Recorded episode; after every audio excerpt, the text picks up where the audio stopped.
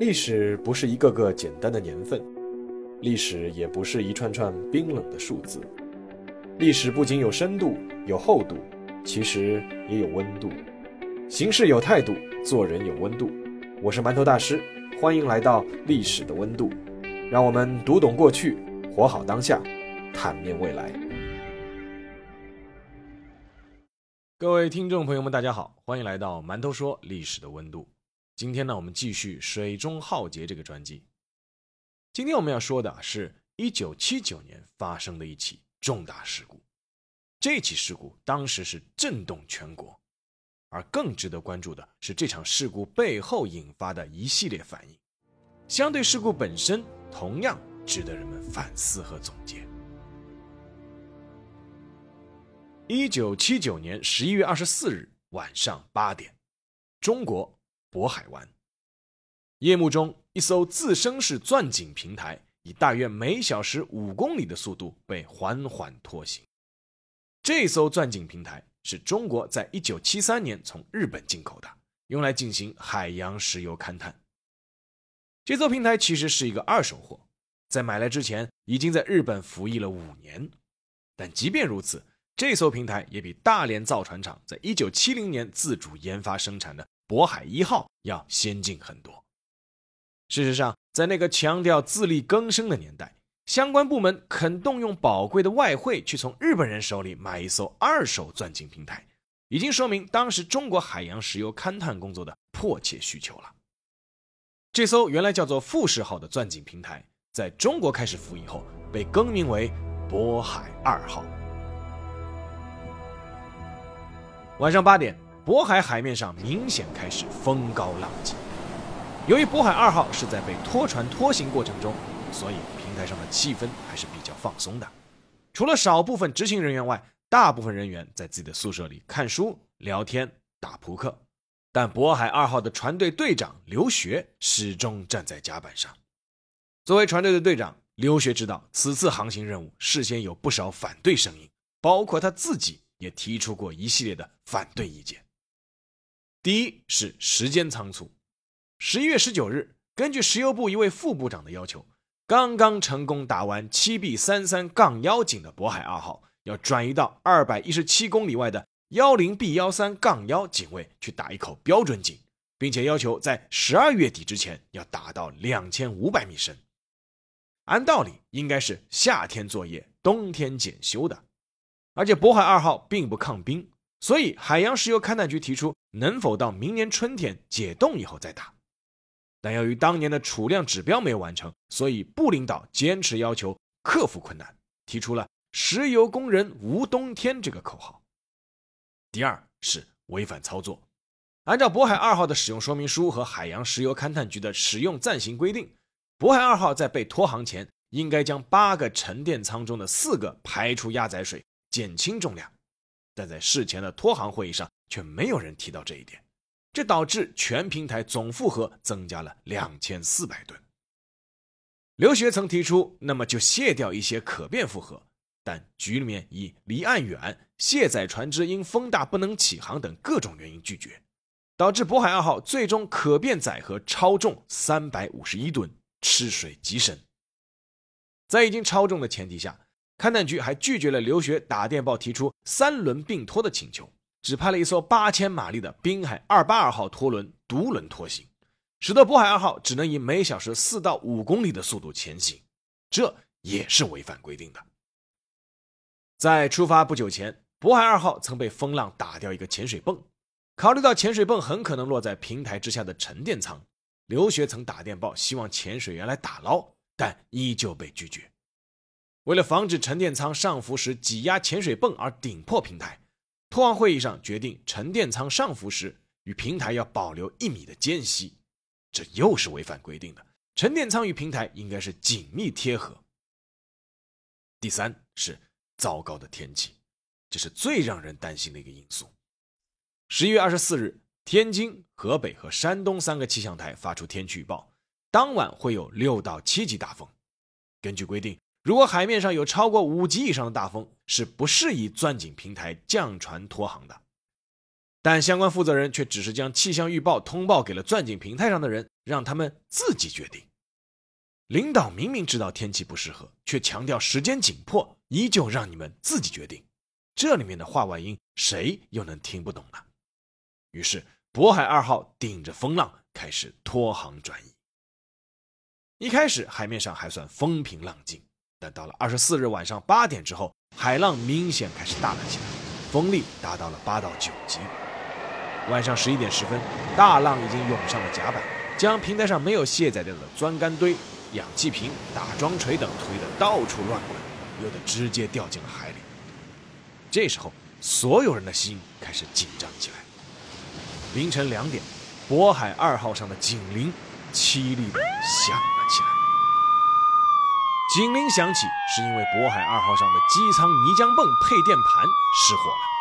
失火的原因是因为甲板电缆孔在风浪中漏水，引起了短路。火苗虽然很快被扑灭，但泥浆泵却启动不了了。这就意味着灌进泵舱里的海水无法排出了。这还不是最糟糕的。凌晨两点十分，渤海二号甲板上的第三个通风筒被风浪从根部打断。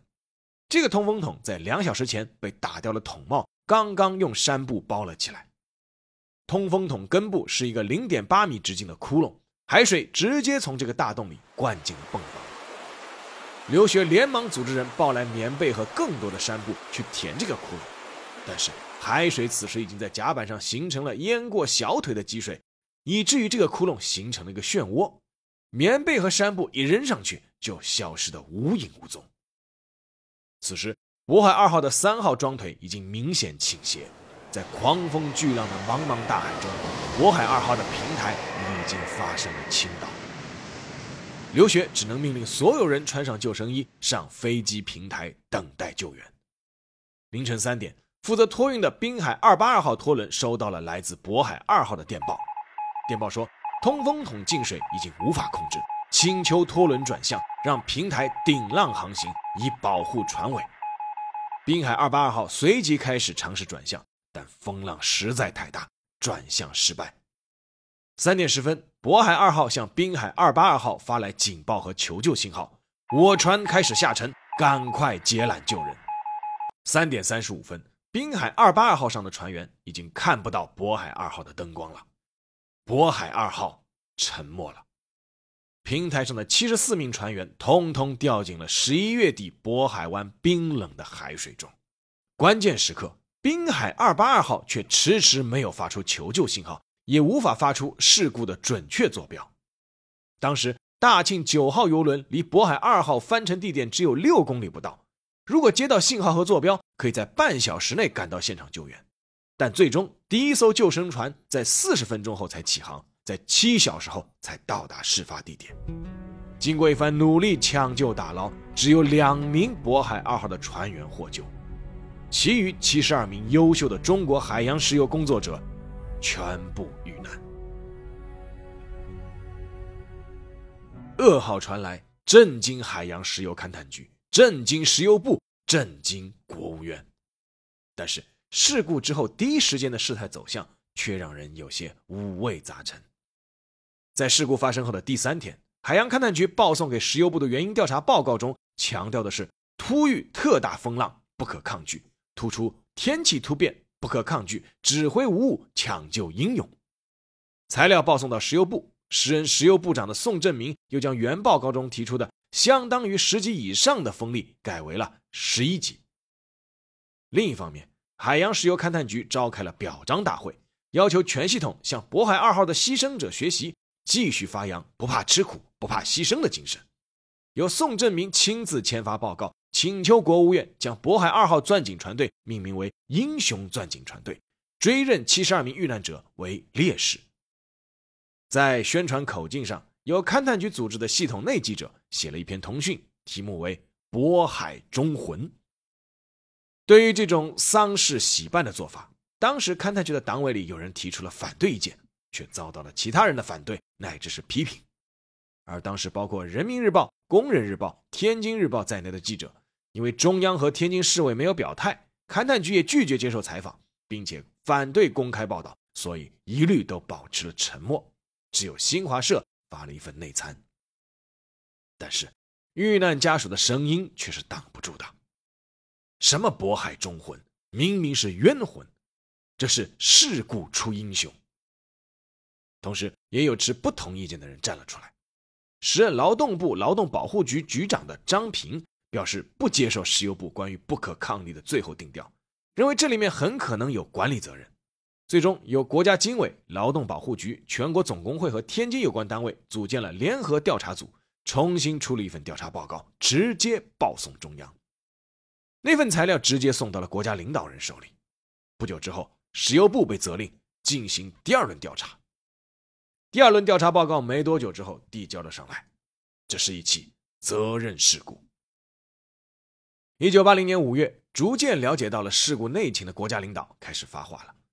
第一个发话的人是薄一波，时任国务院副总理，兼任国务院机械委员会主任。他在一次和全国总工会以及工人日报领导的谈话中说：“我经常看工人日报，但你们总是跟着国家经委跑，很少看到你们反映工人权利、反映工人意见的报道。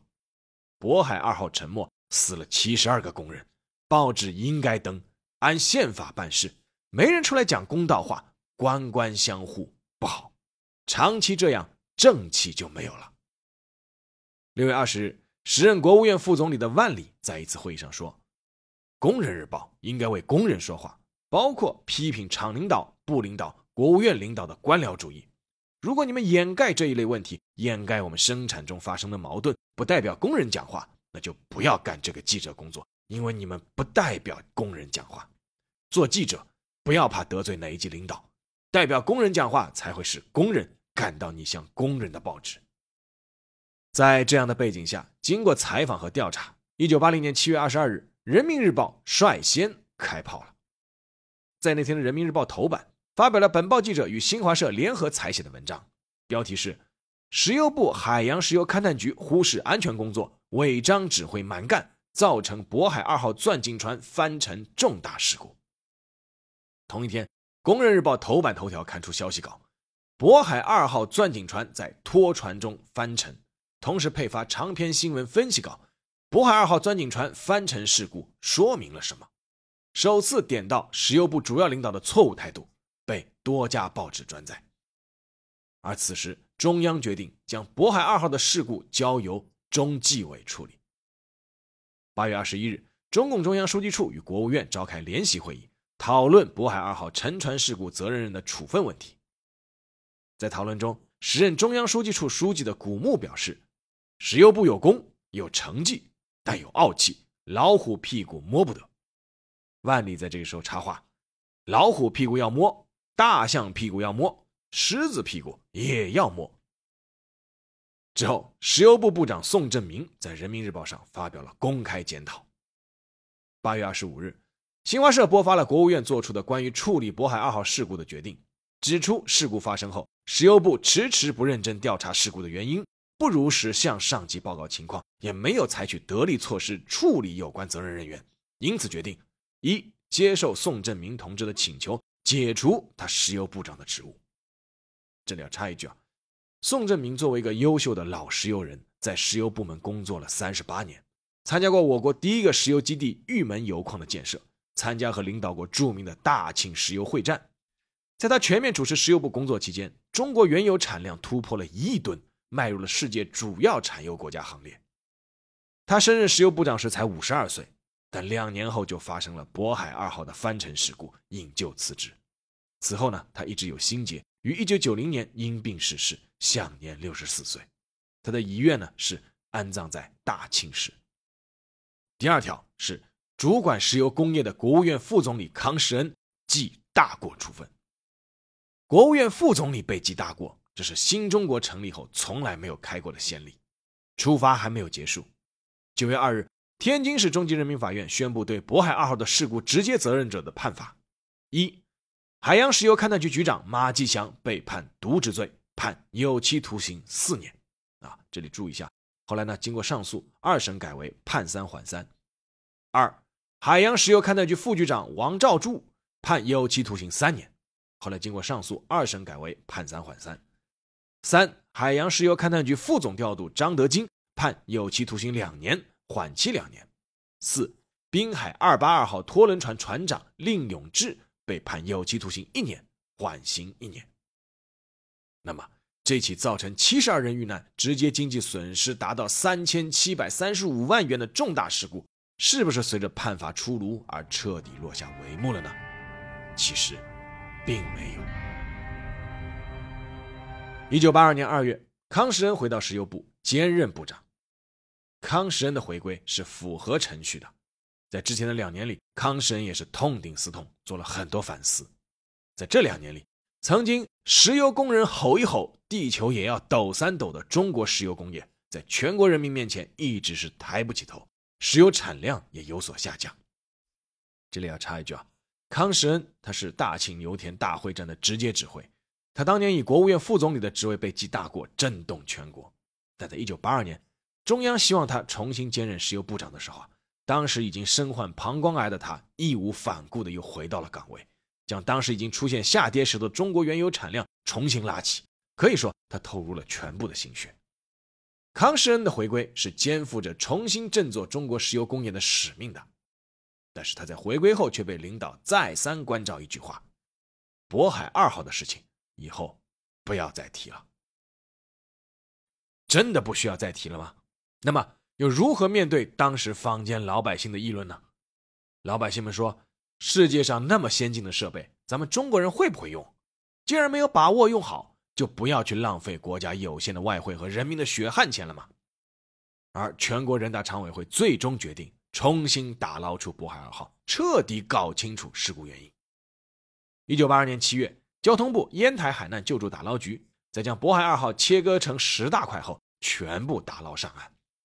通过六机部七零二所、上海交通大学、中国船舶科研中心、海洋石油勘探研究院等相关科研单位的反复实验和鉴定，再加上船模模拟和电子计算机实验，一些之前忽视的细节渐渐浮上水面。比如，最终确定了渤海二号的翻沉原因，那就是因为通风口被打掉。导致海水涌入机舱和泵舱，动力机械停止而无法排水，最终翻沉。又比如，因为当时那只潜水泵没有打捞上来，导致沉垫与平台之间有一米的间隙，两部分因为无法贴紧，丧失了排除沉垫压载舱里压载水的条件。还有一些让人扼腕的细节，比如渤海二号在之前的一次大修中，一个紧固通风筒盖的螺丝公扣和母扣相差了一个型号。这很可能也是导致当时通风盖子被飓风掀掉的一个重要原因。还有当时我们的救生衣不像国外的同类设备有保暖夹层，很多落水的渤海二号的员工是被活活冻死的。如果有保暖设备，生还的可能性将大大提高。但是除去这些以外，研究人员还发现了一个之前完全没有想到的环节：这艘渤海二号本身设计有没有问题呢？有问题。而且有很大的问题。第一，渤海二号主甲板通风筒设计很不完善，基底太低，没有风雨密封关闭装置，管道内也没有水密封舱隔离阀。第二，作为心脏舱室，机舱和泵舱毫无遮蔽，没有隔离间，也没有设计应急的排水系统和发电设备。第三，整个底舱连一道隔水墙也没有。换句话说，渤海二号的翻沉。有主观管理上的责任，而船体不合格的设计也应该承担客观上的责任。那么，是否可以向日本方面索赔呢？由于当时中国在购买进口设备方面刚刚起步，没有人想到提出这个要求。至此，渤海二号翻沉事件的原因调查彻底落幕。不过，中国海洋石油的勘探进程并没有因此停步，只是在大踏步迈进的同时。多了一份反思，多了一份铭记，多了一份敬畏。好，下面进入馒头说时间。这起发生在四十多年前的事故，确实让人唏嘘不已。唏嘘的不仅仅是因为这场事故的本身，也唏嘘事故发生之后的种种。值得反思和思考的东西啊，真的太多了。从事故的本身来说，管理上的疏忽和大意固然是造成事故的一大原因。但那种疏忽和大意的背后，其实还有另外一种情绪，那就是人定胜天。